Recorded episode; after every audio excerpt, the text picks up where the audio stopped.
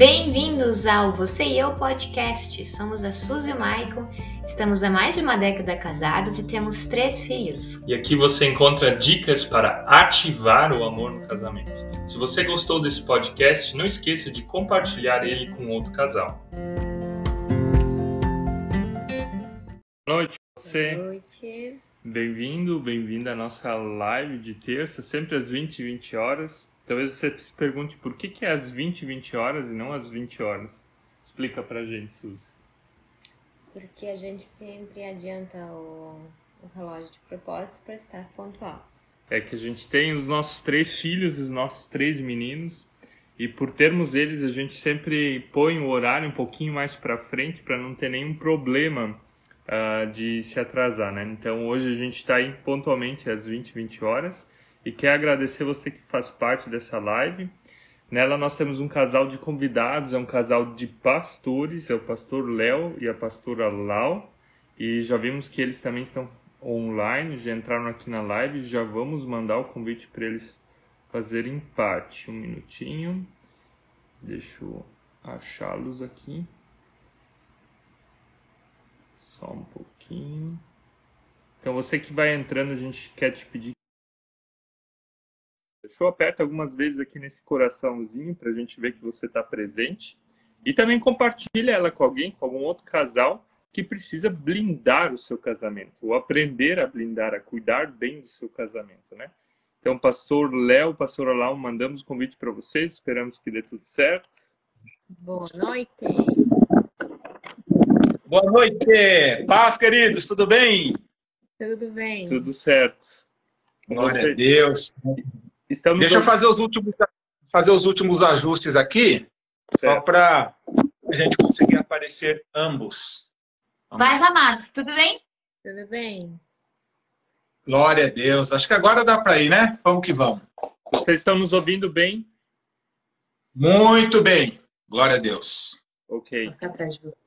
A gente gostaria primeiro de agradecer a presença de vocês, de estarem nessa noite conosco. Sabemos que vocês também têm uma agenda lotada, bastante compromissos, ainda mais como pastores e no ministério que vocês têm.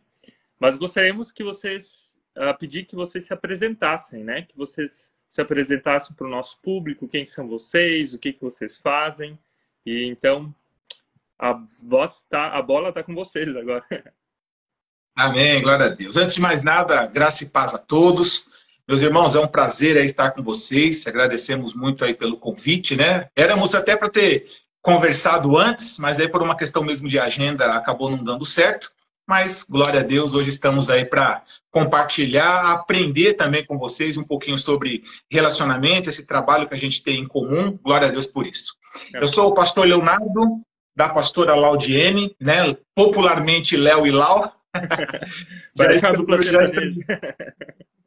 Rapaz, o pior é que boas partes das igrejas, quando os pastores não nos conhecem, falam assim: vocês têm algum pezinho na área sertaneja, alguma parceria? Aí eu falei: não, é que Deus é tão bom que até no nome fez combinando aí. Nós somos pastores na igreja Batista Morada, né? Estamos, somos os segundos lá, juntamente com o pastor Jackson e a pastora Andréia. Já estamos nesse ministério de casais há aproximadamente 10 anos, quase 11 anos. Eu também, além de fundadores né, do curso Casais Edificados em Cristo, eu também sou terapeuta de casal e a Lau é mentora do curso Curadas para Curar. Então, essas foram ferramentas que a gente foi conhecendo ao longo do tempo, entre outros cursos de casais que nós aplicávamos também. Todos eles serviram de bagagem para que a gente conseguisse formar né, o Casais Edificados em Cristo, com um pouquinho de conteúdo de cada um deles e principalmente o conhecimento que a gente vem adquirindo aí a, no decorrer desses anos, principalmente nessa questão que é mais impactante hoje na vida dos casais, né? Que é principalmente a, a questão da depressão, uhum. da ansiedade, o impacto das redes sociais no casamento, nas famílias. Então a gente procura trazer um pouco mais desse conteúdo mais atual e aí faz um, um trabalho aí de 10 semanas junto a esses casais que se inscrevem no curso. Que legal. E vocês, há quanto tempo estão casados? Fale um pouquinho de vocês ainda, como casal. É. Nós já estamos juntos mesmo, já está há mais de 20 anos, né? Entre namoro, noivado. Agora, de casais, a gente vai agora fazer no mês de agosto 16 anos, né? Nós estamos juntos. Ei. Nós temos um pequeno de 12 anos. Só a graça. Né? Que é uma bênção na nossa Aliás, os filhos de vocês estão muito lindos, viu? Parabéns. Oh, Aliás, vocês são lindos, né? Ah, tá e aí nós temos dessa união, nós temos o Vitor, de 12 anos, que é uma bênção também. E como ministra... e sempre trabalhamos juntos, a gente trabalha junto. A gente, irmãos, é sério, é 24 horas. Ah, ela fala assim, mas ela ama estar tá comigo, ela ama, ela Nós trabalhamos juntos, nós temos o mesmo ministério, temos o mesmo chamado, estudamos juntos, então não tem pra onde não dá é, nem para dar tempo de saudade. É, é tudo junto mesmo, de verdade. Vocês estudaram juntos na escola ou depois um, fizeram alguma formação pastoral também? Ou como é que foi? Sim. Sim, na formação pastoral nós fizemos teologia juntos com o mesmo mestre, né? Uhum. E ele, quando fez terapia, eu praticamente estando perto, estudando a mentoria, ouvi os estudos dele, ele ouviu os meus. Então, a gente sempre estudando junto, fazendo trabalho junto, montamos todo o curso juntas. É isso aí. Então, assim, realmente são 11 anos ali grudados, assim, 24 horas por dia. O único momento que nós estávamos mais separados antes era quando eu tinha uma, um outro emprego, né, que era tinha uma função regional nessa empresa, então ficava um pouquinho mais fora de casa. Mas depois que eu montei o nosso negócio, ela também, inclusive, cuida das finanças do negócio. Eu sou a parte mais comercial, né, a parte operacional, e ela cuida da finança. Então, assim, é tudo compartilhado. Não tem pra onde correr. Não enjoa, não. Olha! Não enjoa. Ela passa assim, gracinha. Né? Não enjoa, não. Pelo contrário, ela fala assim: ah, fica aqui no mesmo ambiente que eu, não fica no escritório, não. Eu quero você pertinho de mim. Não, mas a gente, na verdade, o grande segredo nosso mesmo é tentar levar tudo com o máximo de bom humor possível. É isso, é uma característica nossa que a gente tem. Eu, eu levo até como um dom de Deus mesmo. A gente conseguir sempre manter um bom humor, sempre estar tá tentando ali, cada um respeitando o limite do outro. Claro que às vezes a gente está no mesmo lugar, mas em ambientes diferentes, ou ele está no escritório, ou eu estou na cozinha, ou eu estou fazendo uma outra coisa. A gente consegue aqui dividir um momento um pouco particular, mas na maioria das vezes é o tempo todo junto mesmo. Glória a Deus. Deixa eu aproveitar aqui, deixa eu só compartilhar aqui, Mesteu. Até vou convidar o pessoal aí para mandar uns aviãozinhos aí para a galera. Eu estou mandando tudo que é aviãozinho aqui para o povo de Deus. E depois a gente vai reproduzir. Eu imagino que vocês vão deixar isso também no, no canal de vocês, né? No perfil de vocês. Isso. Aí depois a gente replica para o pessoal aí. Tem um pessoalzinho que infelizmente não vai poder acompanhar porque estão em culto hoje, mas eles vão ver a, a, a todo o conteúdo gravado e vamos em frente. Isso é.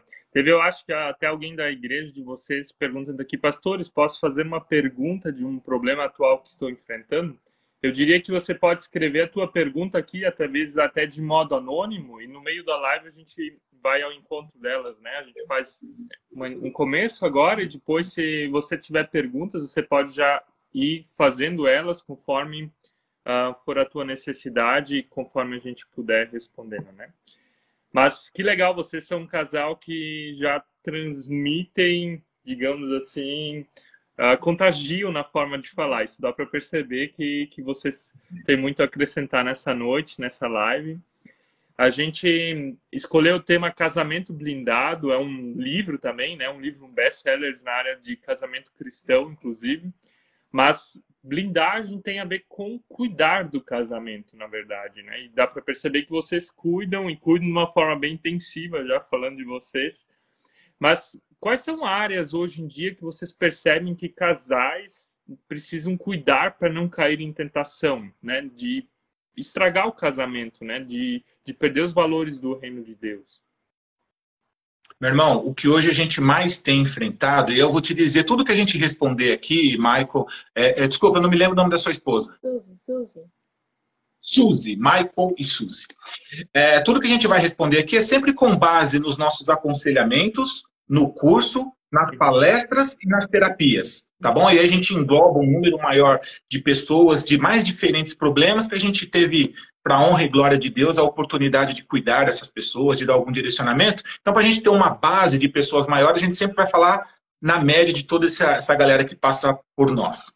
Hoje, o que a gente mais tem encontrado nessa questão da vigilância do casal, infelizmente, é a falta da prioridade naquilo que é entendimento dentro do casal. Então, quando eu digo em relação a esse entendimento, é realmente voltar os olhos para o seu cônjuge, na questão de priorizá-lo, na questão da intimidade, da comunicação, de tudo aquilo que envolve a mínima possibilidade de esse, o homem ou a mulher olhar para outro casal. Uhum. E o pior, infelizmente, é que pela falta dessas questões, ou da questão da atenção, da empatia, da comunicação, do atendimento na, na, na, intimidade, que a gente sabe que infelizmente é um problema ainda a ser enfrentado no meio dos casais, e não vou dizer que é só cristão, não, porque a gente atende tanto cristão como não cristão, então é no geral. Infelizmente, quando há uma falha nessas áreas que envolvem o atendimento, infelizmente é onde o casal deixa a brecha para o inimigo entrar. E hoje a boa parte dos problemas relacionados à infidelidade dentro do casamento, ou seja, deixou de ser um casamento blindado por Deus, foi porque houve algum tipo de falha nessas áreas que possibilitou um ou outro dar uma olhada para o lado e foi nesse momento que despertou, não só no coração, mas na mente, o desejo por uma outra pessoa. Uhum. Pode repetir as áreas? Falasse da comunicação, área espiritual, área questão da oração juntos. É, é, isso, quando um casal está em crise, isso praticamente não existe dentro do casamento. Então, essa área da comunicação, a área espiritual e principalmente ou também a área da intimidade e financeira. Acabei de lembrar agora financeira, quando não há uma boa gestão e um bom entendimento, quando esse isso passa a ser um problema dentro do casamento, infelizmente gera complicações voltadas para discussão. E quando gera discussão e não há um arrependimento daquilo que foi dito, meu irmão, isso contribui para que aquele amor, todo aquele entendimento dentro do casamento fique abalado. Na verdade, todas as áreas elas ficam em exposição. Todas as áreas elas são expostas.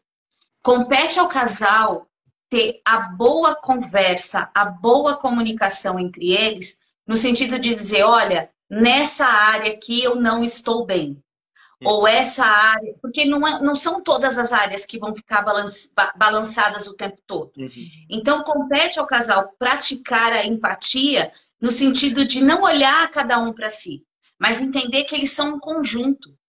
Quando eu entendo esse conjunto, quando eu entendo que o, quando o casal se entende que ele se completa, ele vai conseguir identificar qual área que não está ajustada. Então, muitas das vezes o casal não precisa estar tá, é, é, é, numa briga, às vezes em pequenos detalhes. Se o casal aprende a sinalizar para o outro a área na qual ele está sentindo ou a falta, ou a falta de cuidado, ou ele gostaria que se prestasse mais atenção. Então, quando o casal tem essa maturidade de sinalizar para o outro que em determinada área ele acha que o casamento não está bem e o outro aprende a ouvi-lo, quando há esse entendimento, tanto seja na esfera espiritual, financeira, só, seja qual for a esfera do casamento, eles conseguem, no entendimento muito maduro, blindar essa área que está em falta. Então, vai muito da maturidade do casal em saber sentar, identificar, uhum. conversar e juntos encontrar uma solução que seja bom para ambos. Glória a Deus. Isso é super importante que vocês falaram, porque às vezes o casal tá ali brigando, o casal tá com dificuldades, mas eles não sabem dizer o que, que é o problema, né? Qual que é a uhum. área, né? É a questão, uhum. claro, a gente entende que, que a espiritualidade, que Deus é a base de todas elas, mas às vezes pode ser, poxa, a gente não consegue se ajustar financeiramente e sempre está correndo atrás do dinheiro em vez de, de, a gente gerenciar ele como Deus espera. Ou, poxa, a gente está uh, brigando por causa da interferência de parentes, de amigos no relacionamento. Né? Às vezes o casal está ali e não sabe qual é o problema. E o primeiro passo, eu acho que é isso que vocês falaram para blindar, né? É identificar a área, é saber qual que é, né? E vocês falaram de, algum, de, algumas que são talvez as mais comuns, assim, a partir da, um, da, do relacionamento de vocês, né? E a gente recebeu uma pergunta aqui que tem a ver com isso. Alguém perguntou: e quando o marido não quer conversar, né? Quando a gente sabe que tem um problema, mas o outro, ou pode ser esposa também, mas quando o marido não quer conversar, foi a pergunta. O que que a gente pode estar fazendo? Quer responder? Pode, pode falar. Na verdade, a Bíblia nos ensina que a mulher ela santifica o homem. E muitas das vezes a gente só vai conseguir ganhar esse espaço que a gente tanto deseja, seja de falar, seja de, de tratar, muitas das vezes pela estratégia também bíblica que é através do silêncio. Uhum. A gente costuma dizer que o silêncio, muitas das vezes, com pequenas atitudes de amor, ela convence e constrange o outro. Então, é, atitudes pequenas, aí a, a, pessoa pode até pensar assim agora, ah, então quer dizer que eu sempre vou ter que ceder, que eu sempre vou ter que. Ah, então tudo. Na verdade, quem pratica o cristianismo entende isso como alcançar a alma do outro. Uhum. Então, antes de eu olhá-lo como marido, eu vou olhar como uma alma que eu preciso ganhar para, para o Senhor. Então, quando eu olho com o olhar da graça para aquela pessoa que está ao meu lado, o Senhor amplia em mim o amor. E automaticamente a minha atitude de amor constrange o outro, que vai chegar uma hora que ele vai ceder. Então, eu digo que é uma somatória de atitudes. É um bom testemunho cristão, mostrando a diferença que a palavra está realizando na tua vida como mulher. Uma pitada de paciência, porque para esperar o tempo desse processo. E o mais forte de todos eles é a aplicação do amor, que vai gerar um constrangimento na pessoa e dizer: Nossa, ela sempre me trata bem, sempre me trata bem. Poxa vida, deixa eu ouvir, vai. E aí a pessoa acaba cedendo, porque o amor ele constrange. E automaticamente o amor ele gera uma resposta. Tem uma, uma um, um, umas mulheres que às vezes a gente fala assim: não fica cutucando o marido toda hora, cutucando, cutucando, cutucando, porque vai chegar uma hora que vai doer e ele vai dizer para você: para de me cutucar. e aí ele vai falar, achar que você é chata e não que você está é, deliberadamente derramando amor. Então eu digo para essa pessoa: derrame amor. Derrame o amor de Cristo, o amor que te convenceu. Derrame esse mesmo amor para convencer o coração do seu marido. Não há coração que permaneça duro diante do Rei da Glória. Sabe as palavras. Legal. E já falando sobre esse assunto, então, a gente também, né, voltando ele, o que falta para casais que não conseguem se blindar? Que não conseguem? Se blindar. Se blindar. Bom, acho que o maior, a melhor resposta, ela não, não dá para ter um padrão nessa resposta para aqueles que não conseguem se blindar, porque aí a gente vai partir de algumas premissas, que é o que a gente normalmente pergunta para os casais, no caso dessa pergunta, do porquê que eles não conseguem se blindar. Primeira pergunta é, eles sabem o que é se blindar? Uhum. Primeira pergunta. Porque às vezes ele acha que ah, é só fazer o meu trabalho como sacerdote e ela fazer o trabalho dela como a sábia que edifica o lar. Não é só isso. Não é só isso. Então a segunda pergunta é: por que, que eu não estou conseguindo me blindar? Porque, queridos, a maioria das vezes, quando os problemas chegam até nós, a gente sempre vai. Sempre, sempre. A gente sempre vai querer investigar o que é que está acontecendo para que esse casal esteja com esse problema em questão seja ele qual for. No caso dessa falta do cuidado com a blindagem dentro do casamento, nós entendemos que se ele não está sendo blindado, é porque a Bíblia não está sendo praticada dentro desse casamento. E aí a gente vai para uma questão tão profunda de aplicação de todos os versículos, ou da maioria deles, em que a Bíblia nos orienta em relação àquilo que é tanto o papel de um como o papel do outro na questão de blindar o seu casamento, que normalmente quando existe uma brecha, um determinado problema que entrou é porque algum desses itens, seja Provérbios, seja Cantares, seja Efésios, seja Eclesiastes, seja qual for o texto bíblico na sua, obviamente, dentro da sua da sua questão, normalmente é porque algum deles não está sendo colocado em prática. Então a gente normalmente vai nesse ponto e fala assim: olha, para essa questão que vocês levantaram, que de repente os está levando a não conseguir blindar, é porque isso está faltando dentro do seu casamento. E vou dizer para vocês que em 90% dos problemas que nós ajudamos os casais é porque a comunicação não está sendo assertiva. É uma comunicação que está sendo falha e às vezes agressiva. Infelizmente, a maioria, quando se altera nas suas reclamações, nas suas brigas, nas suas discussões, ninguém quer mais escutar ninguém e eles tentam se vencer pelo grito. Aí já entra na ignorância, na violência verbal e geralmente a comunicação assertiva, que é o que a gente sempre prega, que é a mais eficiente dentro de um casamento, ela não está sendo pregada. Então, assim, respondendo a pergunta da Suzy de uma forma geral, tá? não específica, mas de uma forma geral, eles não conseguem se blindar quando a comunicação deixa de ser assertiva. Uhum. E como é, que, como é que a gente pode ter uma comunicação mais assertiva? O que, que vocês aconselham agora de uma forma prática, né? O casal não consegue, o casamento não está bem, eles não conseguem conversar, só brigam, o que, que poderia estar tá melhorando? A comunicação assertiva, casal, de uma forma geral, o que, que é? A comunicação assertiva é aquela que você é objetivo no, seu, no problema em questão, seja por parte do homem ou por parte da mulher, é, que é colocada de uma forma clara, sem desrespeitar o cônjuge, sem ser colocado de uma forma ameaçadora, sem ser colocado de uma forma que vai colocar a pessoa, seja ele ou seja ela, contra a parede, mas de uma forma que ela seja, que ela abra uma porta para a construção do futuro que vocês querem em relação a determinado problema. Então, é colocar o problema na mesa sem apontar os culpados. Ah, nós estamos passando por isso por causa de você. Não, é por causa de você. Mas se você não tivesse feito isso, não teria acontecido aquilo. Não, esquece isso. Porque o problema, ele já está ali. Ele precisa ser resolvido, mas ele já existe. Então, para que ele não fique pior, quando você usa dessa comunicação assertiva sem apontar o problema, mas o colocando de uma forma, olha, ele existe. O que, que nós podemos pra, fazer para consertá-lo? Como que nós chegamos desse problema? Ah, chegamos por causa disso, daquilo, eu errei, você errou. Acho que isso desarma qualquer um que já vem armado para aquela confusão, que é, é a solução desse problema. Então, quando você vai dessa forma de construir uma resposta, uma solução para esse problema, 99% das vezes, né? Não vamos falar sempre porque é, nós não temos parâmetro ainda para isso. Mas 99% das vezes, normalmente, a comunicação assertiva ela funciona. Ou seja, é entender ambas as partes para que uma solução seja decidida pelo casal em acordo.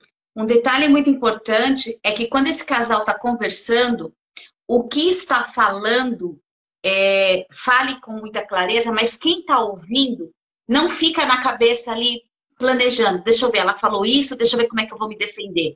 Ah, mas peraí, deixa eu ver como é que eu vou responder. Então, isso, quando você está no meio do diálogo, quando a tua cabeça e, e quando os teus olhos não estão fixos na pessoa, então, ao invés de você ouvir o que ela está dizendo, na verdade, você já está na tua mente se preparando de como que você vai se defender ou de como você vai jogar contra a pessoa.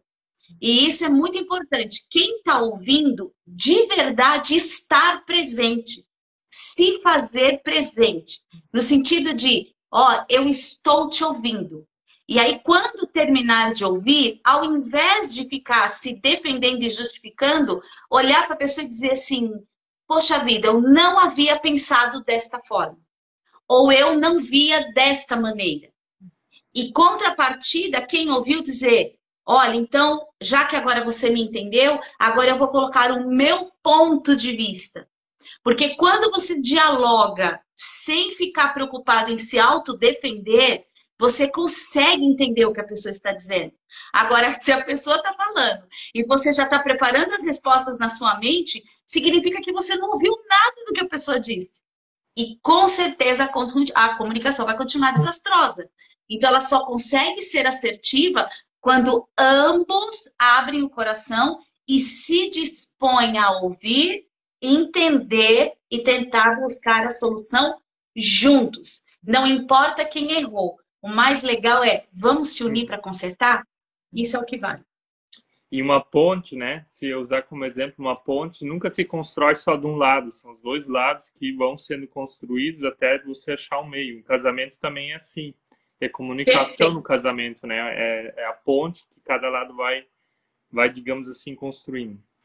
Um... O problema, só, só, complementando, o problema, você usou um exemplo muito bacana, a gente costuma usar nas palestras também. O problema é que quando o casal já chega nesse ponto de não conseguir mais se ouvir, ou um está faltando, não quero mais ouvir, não quero mais falar, não quero mais discutir, eles deixaram de construir a ponte e passaram a levantar muros. Uhum. Rapaz, e para derrubar muro dentro de um relacionamento é difícil.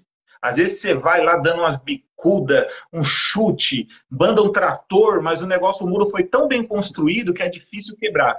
Então é nessas horas que a gente conta com o Espírito Santo do Senhor uhum. para nos dar um insight, entrar numa determinada linguagem ali que eles venham a entender e esses muros sejam derrubados.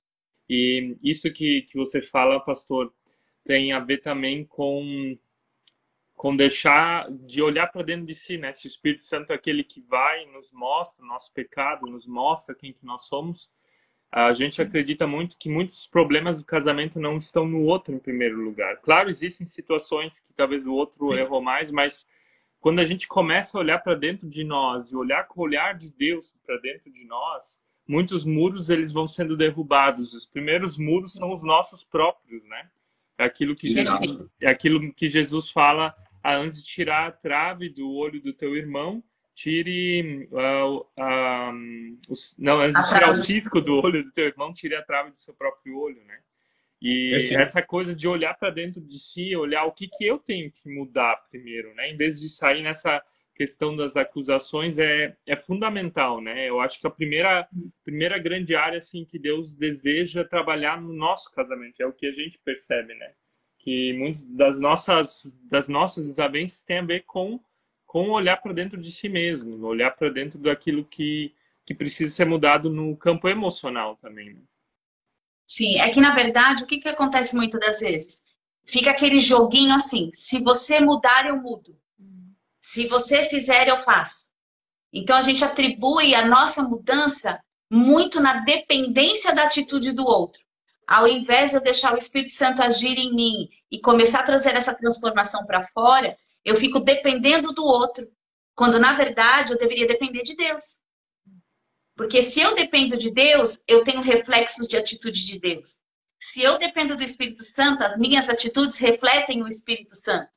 E aí, automaticamente, eu começo a fazer, a fazer uso da prática do fruto do Espírito.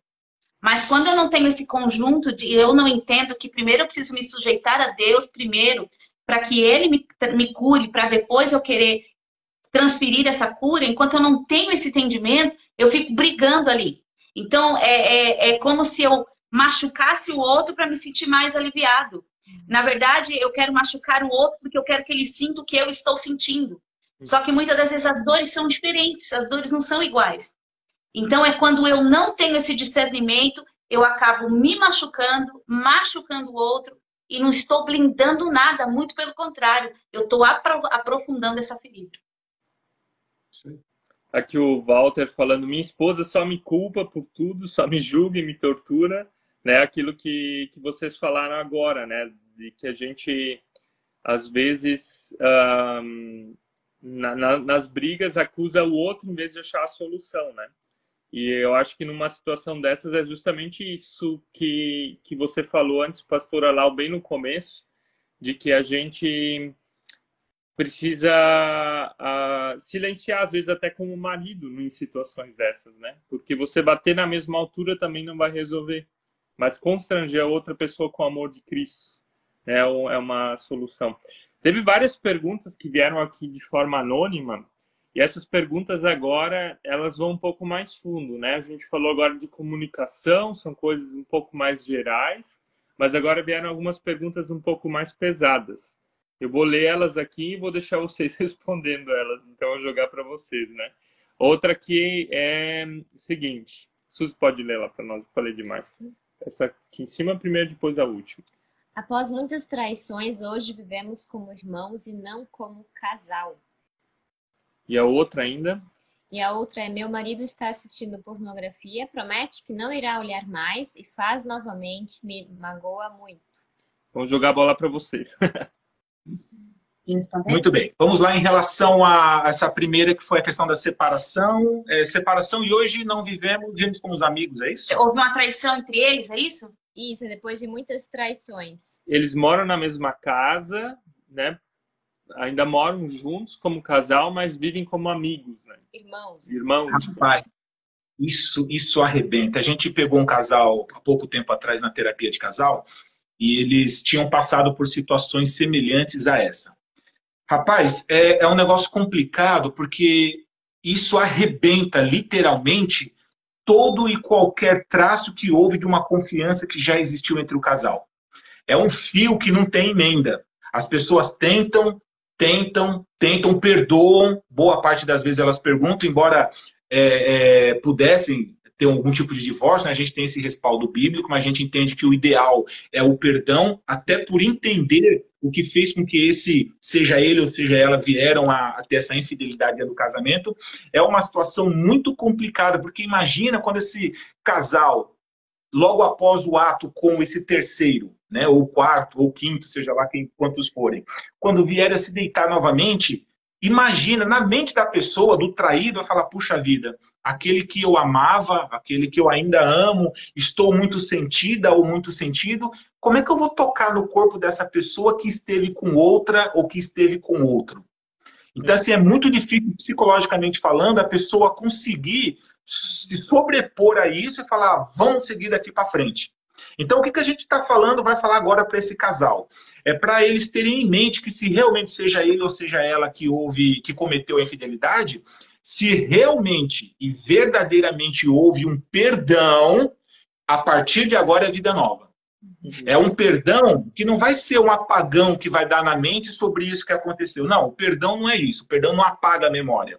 O perdão é o meu novo posicionamento daquilo que foi mal, daquilo que me chateou, daquilo que me maltratou, daquilo que me deixou triste. Eu não esqueci, mas eu preferi compartilhar, colocar esse, esse, essa questão dentro de um compartimento de uma caixinha em que ele ainda vai estar ali. Não é que eu esqueci, ele está ali, mas hoje já não me causa o efeito que causou antes do perdão.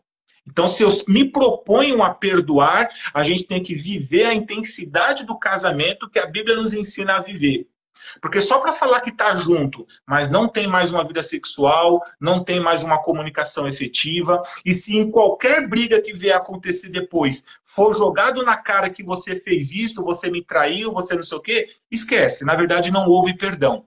Então, acho que esse casal deveria primeiro sentar e falar assim: olha, nós não estamos vivendo uma vida que o Senhor preparou para nós. Uma vida digna de pessoas que se amam e que estão debaixo da cobertura do Senhor, mesmo tendo pecado mesmo tendo pecado anteriormente. Mas se houve um perdão e um arrependimento, querida, a vida tem que ser reconstruída. É claro que nós não somos máquinas e vamos simplesmente virar a chave e a partir de agora está tudo certo. Não, não é assim que funciona. Mas precisa ter uma luta, uma luta não, mas uma busca, um processo, respeitar esse processo do casal para que eles venham a reconstruir a vida que eles tiveram anteriormente. Mas tudo isso, meu irmão, precisa dar um deadline falando assim, olha, estamos como amigos, não estamos vivendo mais. Por que, que não estamos vivendo mais? E aí é realmente o cônjuge, um para com o outro, ter essa transparência, poder dizer o que os estão impedindo de voltar à vida que eles tinham antes e resolver naquele momento os porquês. Quando os porquês são resolvidos, as respostas para essas perguntas e elas sejam aceitas mais uma vez em acordo pelo casal, querido, é reconstruir a vida e dar certo porque a gente já pegou alguns, não foi um ou dois, alguns casos exatamente nesse exemplo, nesse sentido, que viraram amigos, viraram sócios, porque tinham negócios em comum, e falaram assim, não, não vamos separar, senão vai arrebentar tudo, vamos, vamos continuar. Mas, na verdade, os que prendiam, os que os prendia juntos eram os negócios, e não o casamento, não a questão da família. Aí eles foram, foram fomos desenhando aquilo que era problema, e para a honra e glória do Senhor, o problema tem sido resolvido. E não perder a fé. Eu acredito que quando você chama Jesus para o relacionamento, eu não sei se eles são cristãos, mas se forem, é, viver uma vida de mentira também é viver uma vida de pecado. Uhum. E o Senhor não se agrada de uma vida de mentira. E não é isso que o Senhor tem. Então, a primeira atitude é chamar o governo de Deus novamente para dentro do seu lar, Segunda atitude, buscar ajuda, não tentar fazer isso sozinhos, porque não vai dar certo. Porque ambos estão magoados, ambos estão machucados. Seja o que feriu, porque sabe das consequências, que agora está vindo a colheita das consequências, e o que foi atingido, que está com o coração quebrado, né? Como o Léo falou, com uma confiança desconstruída. Mas se ambos colocarem no coração que querem a reconstrução, é trazer o governo de Deus, é ter fé na transformação que Deus pode provocar, procurar ajuda e, mais que depressa, parar de viver essa vida de mentira e crer que o Senhor Jesus ele tem o poder para transformar ambos os corações, ele tem poder para curar e ele tem poder para reconstruir. A questão de. Meu irmão, é, desculpa. Se nós tivermos, tivemos, se nós estivermos sendo muito longos na resposta, pode cortar a gente aí, tá? Fica à vontade. Tá, tá ótimo, assim, eu acho que foram respostas muito consistentes, né? E essa, essa questão de pedir ajuda, tá, quer dizer, a fé é um pedir ajuda, né? A fé é um pedir ajuda de Deus numa situação que a gente, como ser humano, não consegue mais ver, talvez, uma saída. Mas essa Sim. questão de pedir ajuda externa, ela é fundamental, né? As pessoas às vezes elas pensam, ah, eu não vou pedir ajuda de, de um pastor, de, de um psicólogo, de alguém, ah, custa dinheiro, não sei o quê, mas a gente gasta dinheiro numa pizza e paga não sei quanto, né? Nós uh, gastamos, financiamos um carro que a gente não pode pagar só para aparentar para as outras pessoas, né? Mas às vezes de procurar uma coisa que vai trazer felicidade verdadeira e que tem um custo mínimo, e o maior custo é o orgulho próprio, né? De mostrar uma fraqueza. Esse ninguém quer pagar, né? E isso eu é acho que é fundamental. A gente procurar a ajuda de Deus, que pode fazer qualquer coisa que a gente considera humanamente impossível, mas também ajuda de alguém, né? Como vocês mesmos se propõem, como nós propomos, e tem tantos outros que podem estar fazendo isso na tua própria igreja, no local onde você vive. E... Maravilha. Ah, deixa eu responder só essa questão da pornografia, bem rapidinho para essa, essa moça. Infelizmente, hoje, a gente já tem alguns estudos que mostram que a cada 10 homens, 10 homens, seja eles cristãos ou não, pelo menos 6 deles, 6 desses 10, ou seja, 60% deles, estão envolvidos com algum tipo de pornografia. E, infelizmente, nós temos visto que isso está invadindo as nossas igrejas cada vez mais, e, infelizmente, é uma droga pornografia é uma droga de ambos os lados. O crescimento ele continua sendo ainda a, a, maior parte é por parte dos homens, mas as mulheres estão vindo num crescimento muito grande, infelizmente, tá? Mas in, elas estão vindo num crescimento muito grande também. O que mostra esses dados, só colocar lá no Google, e ele já revela isso. E infelizmente está entrando dentro das nossas igrejas também. E vou te dizer que no escalão maior, não é na nave da igreja não, é no escalão de púlpito, sabe? De outras, de de outras responsabilidades. Mas, infelizmente, é, é o tipo de droga que precisa ser tratada como qualquer outro tipo de droga. A pornografia vicia sim, e o tratamento ele é mais demorado, porque a pessoa sente falta daquilo, sem contar os efeitos colaterais que aquilo gera. Que acaba gerando impotência sexual, acaba diminuindo o desejo do homem sobre a sua mulher, porque ele vê tudo aquilo ali, ele é fantasiado com aquilo que ele enxerga ali no, numa pornografia, ele quer aplicar com a mulher dele. E a mulher dele, na maioria das vezes, não vai querer aquilo, ele se sente frustrado e o cérebro dele entende que o maior prazer vem daquilo que ele está assistindo na pornografia e não propriamente dito desfrutando do sexo, da intimidade com a mulher dele. Então, assim, é um é assunto muito longo. Mas a solução para isso é trazer esse marido com uma realidade. E uma realidade não é só de que, ó, você está olhando, hein? Olha, para com isso. Não, é trazer para uma realidade que, ó, você tem que parar com isso. É enquadrar mesmo, camarada. Isso, é trazer, pôr na parede e falar assim, meu irmão, o que está te faltando aqui no casamento? É claro que quando se faz uma pergunta dessa, tem que estar tá preparado para ouvir a resposta. E boa parte das vezes, amados, a gente tem ouvido que o cara está no recurso de pornografia porque está faltando intimidade dentro do casamento dele. Então, assim, a história é longa, as justificativas são diversas, embora não é que, ah, tudo bem, eu tô nisso por causa disso. Não. Uma coisa é uma coisa. Se está dando falta de intimidade, falta de relação sexual, falta de carinho, isso precisa ser conversado com quem está ausente nessa questão. Mas não que isso seja um motivo para a pessoa ir para pornografia. Então, o resumo é: traz a pessoa para uma realidade cristã de que aquilo, infelizmente, se a palavra do Senhor fosse colocado de forma efetiva, propriamente dita ali no momento, como nos ensina lá em Mateus, que se ele pecar primeiro aqui, ele já pecou, já causou o, adultério, rapaz, metade da nossa nação estava arrebentada. Mas, então, assim, metade, mais da metade estava arrebentado. Então, assim, é tomar esse cuidado, porque se não houver um cuidado, uma desistência disso, o casamento vai para o buraco e um abismo vai levar a outro abismo. Uhum. Eu acho que é uma das piores consequências da pornografia, e eu falo isso porque eu mesmo tive muito problema com pornografia desde a minha adolescência, é a questão da cobrança, né? O sexo, para ele funcionar, ele precisa ser uma coisa onde tem entrega de ambos os lados, onde tem conexão emocional, onde tem intimidade. E a pornografia faz justamente ao contrário, ela gera cobrança, ela gera pressão, ela gera descontentamento. E tudo isso, na verdade, atrapalha muito mais a vida sexual do casal do que ajuda.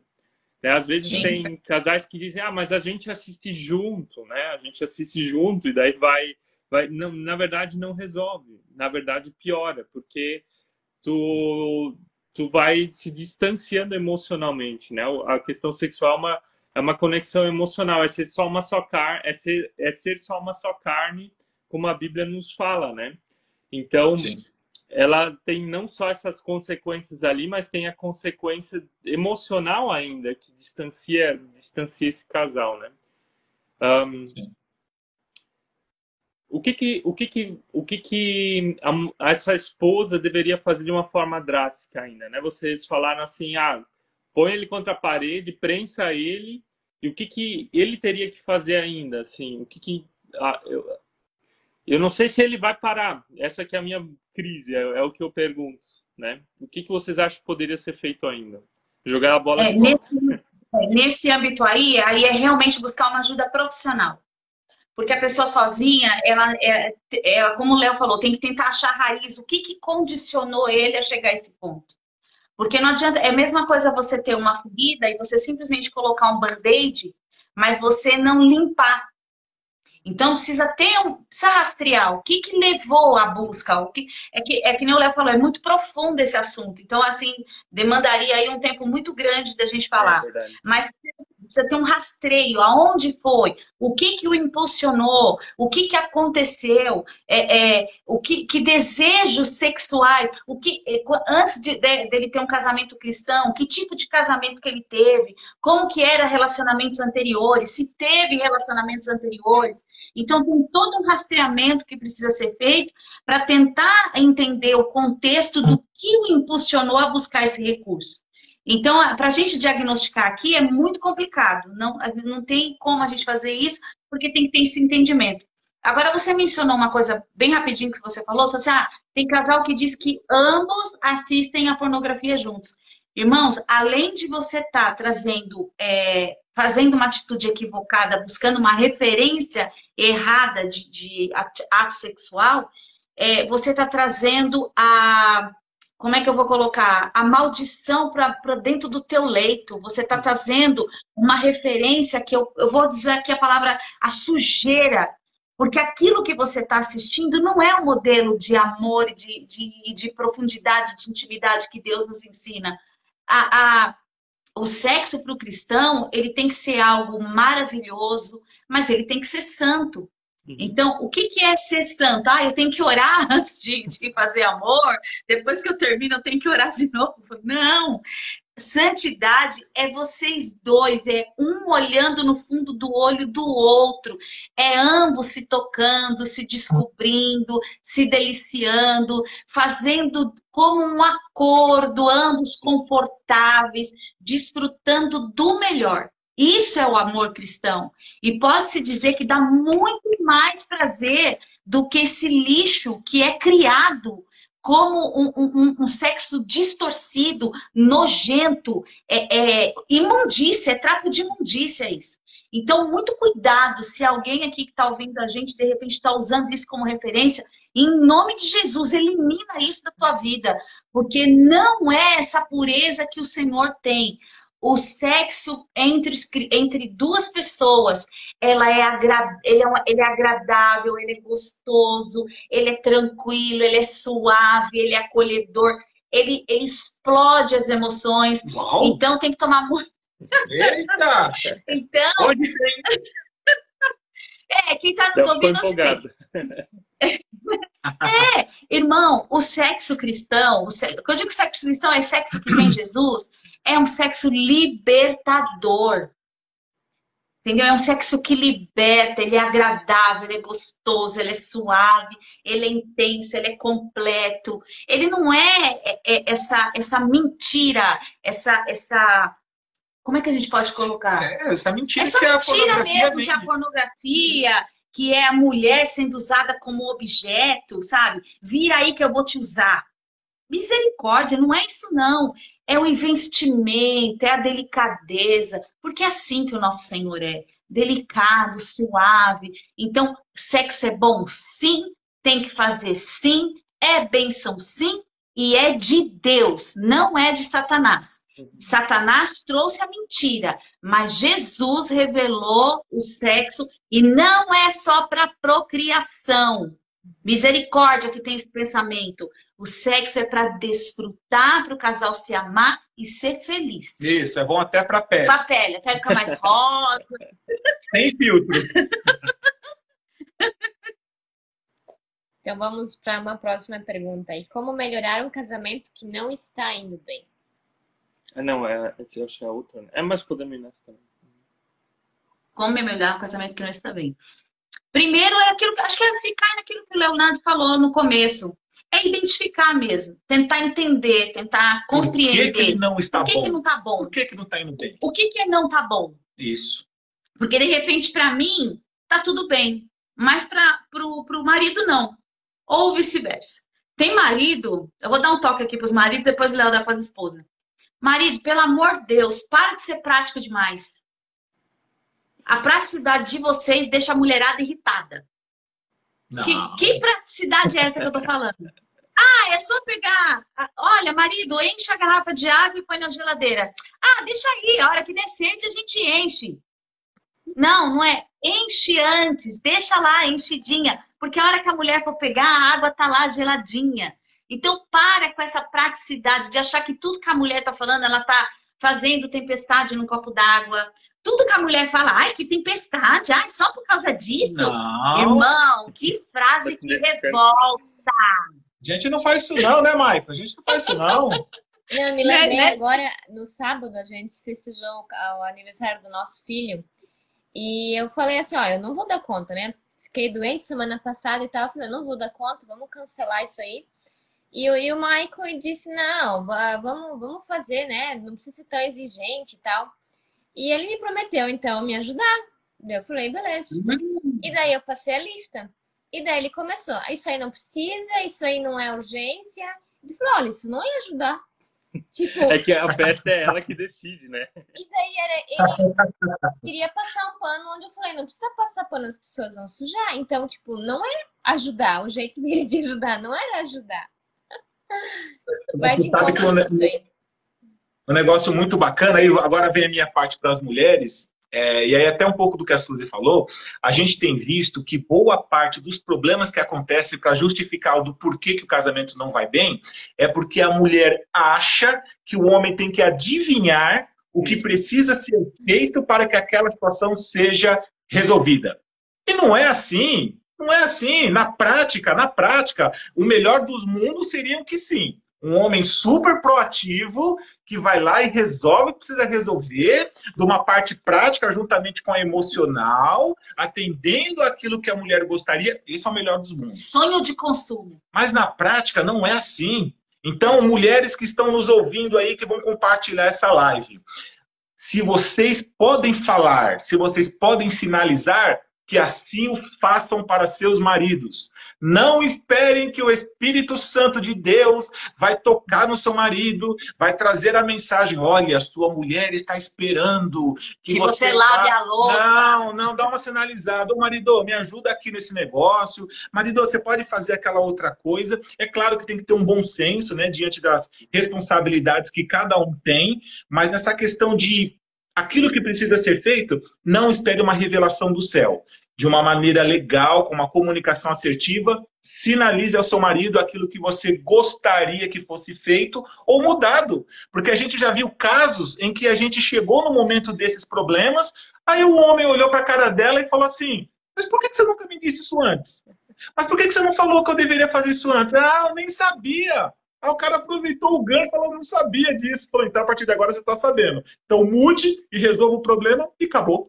E outra coisa, mulherada, por favor, eu sei que é difícil para vocês, mas deixa o homem, quando você pedir um favor, deixa ele fazer do jeito dele. Ele não vai fazer igual você, não adianta. Cada um tem o seu ritmo.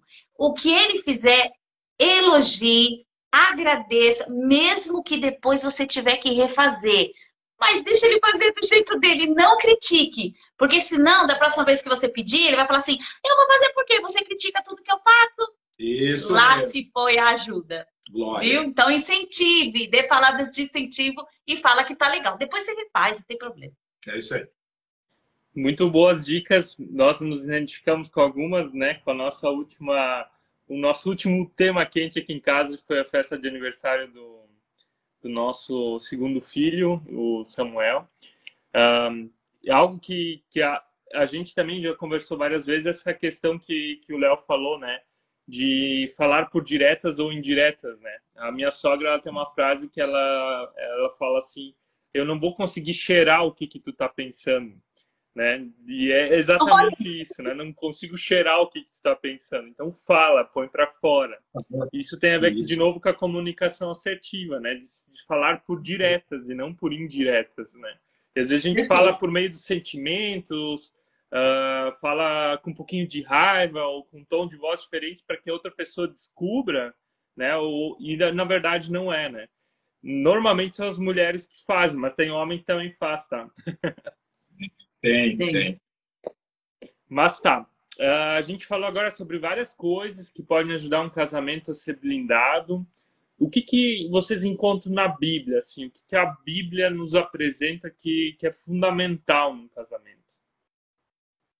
Dentro daquilo que, numa maneira geral, tá? Que como eu disse anteriormente, a gente tem muitas passagens que nos indicam várias vários textos que são pertinentes a alguns problemas, conselhos, né? conselhos que a Bíblia dá em relação a isso. Mas de uma forma geral, é fazer valer o papel do homem dentro do casamento. Então a gente tem passagem de Efésios, tem passagem de Eclesiastes, tem passagem de Provérbios, que nos ensina que o homem tem que ser macho, dentro do seu relacionamento. O homem tem que fazer valer o papel que Deus concebeu a ele, que é o papel do sacerdote dentro do seu lar. Casal, o que mais a gente tem encontrado, o que mais não, mas em alguns casos, o que a gente tem encontrado é que homens não estão fazendo o papel de homem dentro dos seus relacionamentos. Quem está fazendo o papel do sacerdote é a mulher. Então, assim, aí já está indo contra aquilo que Deus ordenou, tem como ordenança para um casamento cristão. Ah, mas o meu marido não faz porque ele é um banana. Por que, que ele é um banana? Por que, que ele é um camarada que não faz aquilo, não faz o papel dele? Então a gente sempre, mediante o problema que é levantado, é que a gente vai com as perguntas para entender qual que é a percepção que o casal tem em relação àquele assunto. Existem até algumas contradições onde a mulher, por uma questão adversa, o marido perdeu o emprego, pandemia e tudo mais, a mulher está trabalhando e ela achou que ela que tinha que assumir o papel de sacerdócio do lar, porque agora a provisão está vindo através dela. É um erro isso. Mesmo diante de uma situação em que o dinheiro, a provisão está vindo através da mulher, o homem continua sendo sacerdote. Então, lá fora, ela pode ser a diretora, a gerente geral, dentro da casa dela, de um lar cristão, o homem é sacerdote. E se ele está deixando de ser o sacerdote por algum motivo, esse motivo precisa ser trazido à tona, colocado às claras, está falando assim, olha, eu acho que a gente precisa rever algumas coisas. Não com acusação, não dizendo dos porquê. Não, olha, eu acho que dentro, com o princípio bíblico, isso aqui a gente está deixando de executar. Por mais que o problema seja de um ou do outro, estamos deixando de exercer esse princípio. E aí é trazer isso para uma realidade mas, de forma geral, a resposta é essa. É o, o cônjuge realizar o papel de cada um. O homem que é o sacerdote e a mulher que é a sábia que edifica o seu lar. Ser submissa não é se humilhar. As pessoas confundem muito o papel da submissão. Submissão bíblica é a mulher ajudando o seu esposo na missão que Deus deu a ele. Então é aquela parceira que indica aquilo que está legal, aquilo que não está. Ela tem a liberdade de corrigir o marido no sentido de aconselhar que o que ele está fazendo não está legal, aonde está faltando. Então, é quando tem, por isso que a gente fala que é muito importante a maturidade do diálogo. Uhum. Quando ambos entendem cada um seu papel em Cristo, juntos eles conseguem formar uma família forte. E uma das coisas que a gente percebe muito é a falta da palavra de Deus nesse contexto. Então, é a palavra de Deus que vai gerar essa sabedoria, tanto para um quanto para outro. Então, é muito importante que a mulher esteja sempre ali ao lado do teu esposo, compreendendo, mas também que ela seja firme quando precisar, que ela seja, que ela chame, olha, você está faltando nessa parte. Nós pegamos uma situação muito interessante que a mulher disse para nós que o sonho dela, acho que ela já era casada há mais de 20 anos, se eu não me engano, e que o sonho dela era que o marido convidasse a família para orar. Era o sonho dela. Olha que coisa simples. Ela falou, ela falou lá, o meu sonho é ver o meu marido reunir a família e orar. E aí nós, a, a, o Léo teve um, um particular com ele, explicou algumas coisas, ele entendeu o papel dele e ela falou que foi maravilhoso, assim, que ele do nada chegou em casa e ele pegou a Bíblia, abriu a Bíblia no meio da sala, convocou toda a família, acho que ele tinha dois, três filhos, convocou e ele leu uma passagem bíblica e ele orou.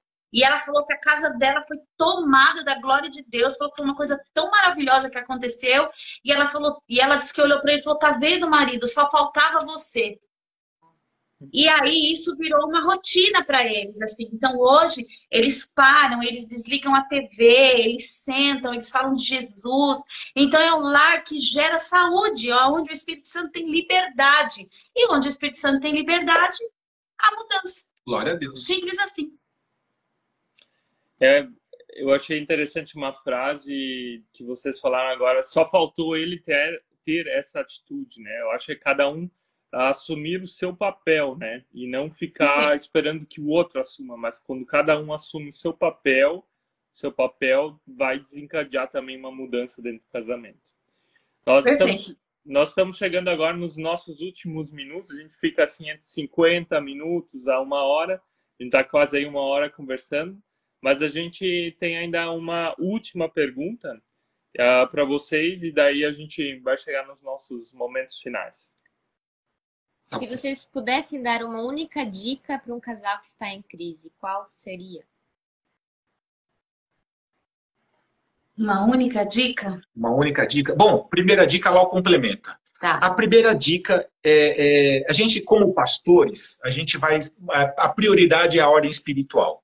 A gente entende que existem muitas coisas que não é só orar, não é só orar, tem que agir, tem que quebrar ego, tem que colocar para fora vaidades, tem que tirar aquilo que é impureza como ser humano e poder vivenciar uma essência única, uma essência exclusiva, mediante aquilo que são valores do Senhor para as nossas vidas. Então, assim, como pastores, a gente indica poderia falar de uma série de coisas em relação à crise, mas a primeira delas é trazer Deus para a vida do casal. Amém trazer Deus para a vida do casal. Queridos, quando você traz Deus para a vida do casal, é porque você vai depender dele, você vai em cima dos conselhos dele, você vai buscar a ajuda dele, você vai, através da oração, buscar esse relacionamento, a proximidade com Deus. Não tem como, não tem como, eu não acho, tenho certeza de que não tem como qualquer tipo de problema ser resolvido. Salvo aqueles que estão que são que não estão na mão do casal, que precisa de um médico, para uma infertilidade, alguma coisa. Embora a gente já viu até testemunho de que Deus trouxe a fertilidade para a mulher, assim, para o homem e tal, mas isso são assuntos mais específicos, né? Mas de todos eles, por mais difícil de achar que pode acontecer, que pode ser revertido, quando o casal trouxe Deus para dentro do relacionamento, para dentro da casa, para dentro da família, o milagre se verificou. Então, assim, de uma forma geral, é tragam Deus para a relação de vocês. Se não sabe como, entre em contato com a gente aí, a gente iremos auxiliá-los nessa questão, embora a gente saiba que todo mundo sabe como trazer, mas às vezes não tem força, às vezes não quer mais, às vezes perdeu o interesse um pelo outro, porque quando a crise ela é instaurada no relacionamento, já esfriou tudo. O amor que sempre existiu está lá embaixo, o respeito, já esfriou tudo. Então, primeiro tem que ser resgatado tudo isso e, principalmente, o casal ter o desejo de sair dessa crise, de restabelecer esses princípios de uma família cristã, e aí o Senhor entra porque ele sabe que as pessoas elas estão é, com o desejo de restaurar o casamento. Não adianta um querer e o outro não querer. Vai ser uma luta solitária, embora temos outros conselhos para isso também, mas o modelo ideal é que ambos estejam dispostos a sair da crise e deslanchar naquilo que é promessa do Senhor para a vida de cada um. Amém. Amém. Muito obrigado pelas palavras. Teve alguém perguntando aqui, eu acho que a Paula preciso de ajuda, como fala com vocês. Ela também pode ir direto no Instagram, no direct, mandar uma mensagem precisando de ajuda, eu acredito, né? Tanto para vocês como para nós.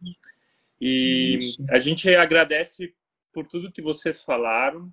Uh, vocês são um casal incrível, Deus tem usado vocês com certeza na igreja onde vocês estão, mas também no online, nos cursos. E a gente deseja isso para vocês, que, que o Senhor continue ajudando, usando vocês, que o Senhor uh, use vocês como instrumento para abençoar, restaurar casamentos. E quem sabe a gente se vê de novo aí pelo digital ou algum dia presencial. Né? Gostei de Ai, Eu gostei de Vai vocês. Ser tá? Amém. Glória a Deus. Para a galera que, além do, do, canal, o perfil que o pastor citou, né? O Michael citou em relação ao do Instagram, nós também temos o nosso canal do YouTube, ah, só colocar lá Léo e Lau Palestra Casal, já vai aparecer. E também temos o telefone que a gente atende o pessoal que quer fazer o curso ou que gostaria de fazer a terapia de casal conosco, que é o WhatsApp 11 9 6923 0872. 6923 0872. Como a live vai ficar no, no perfil dos irmãos, o pessoal só voltar um pouquinho lá e pega esse, esse WhatsApp. Isso, a live vai ficar salva. Quem quiser assistir ela, vocês também vão estar marcados ali, daí tem o acesso para o Instagram de vocês. E a gente deseja para vocês ainda uma boa noite e uma abençoada semana. Obrigado a cada um que nos acompanha até aqui. Valeu! Foi um prazer. Um beijo. Valeu. Tchau, tchau.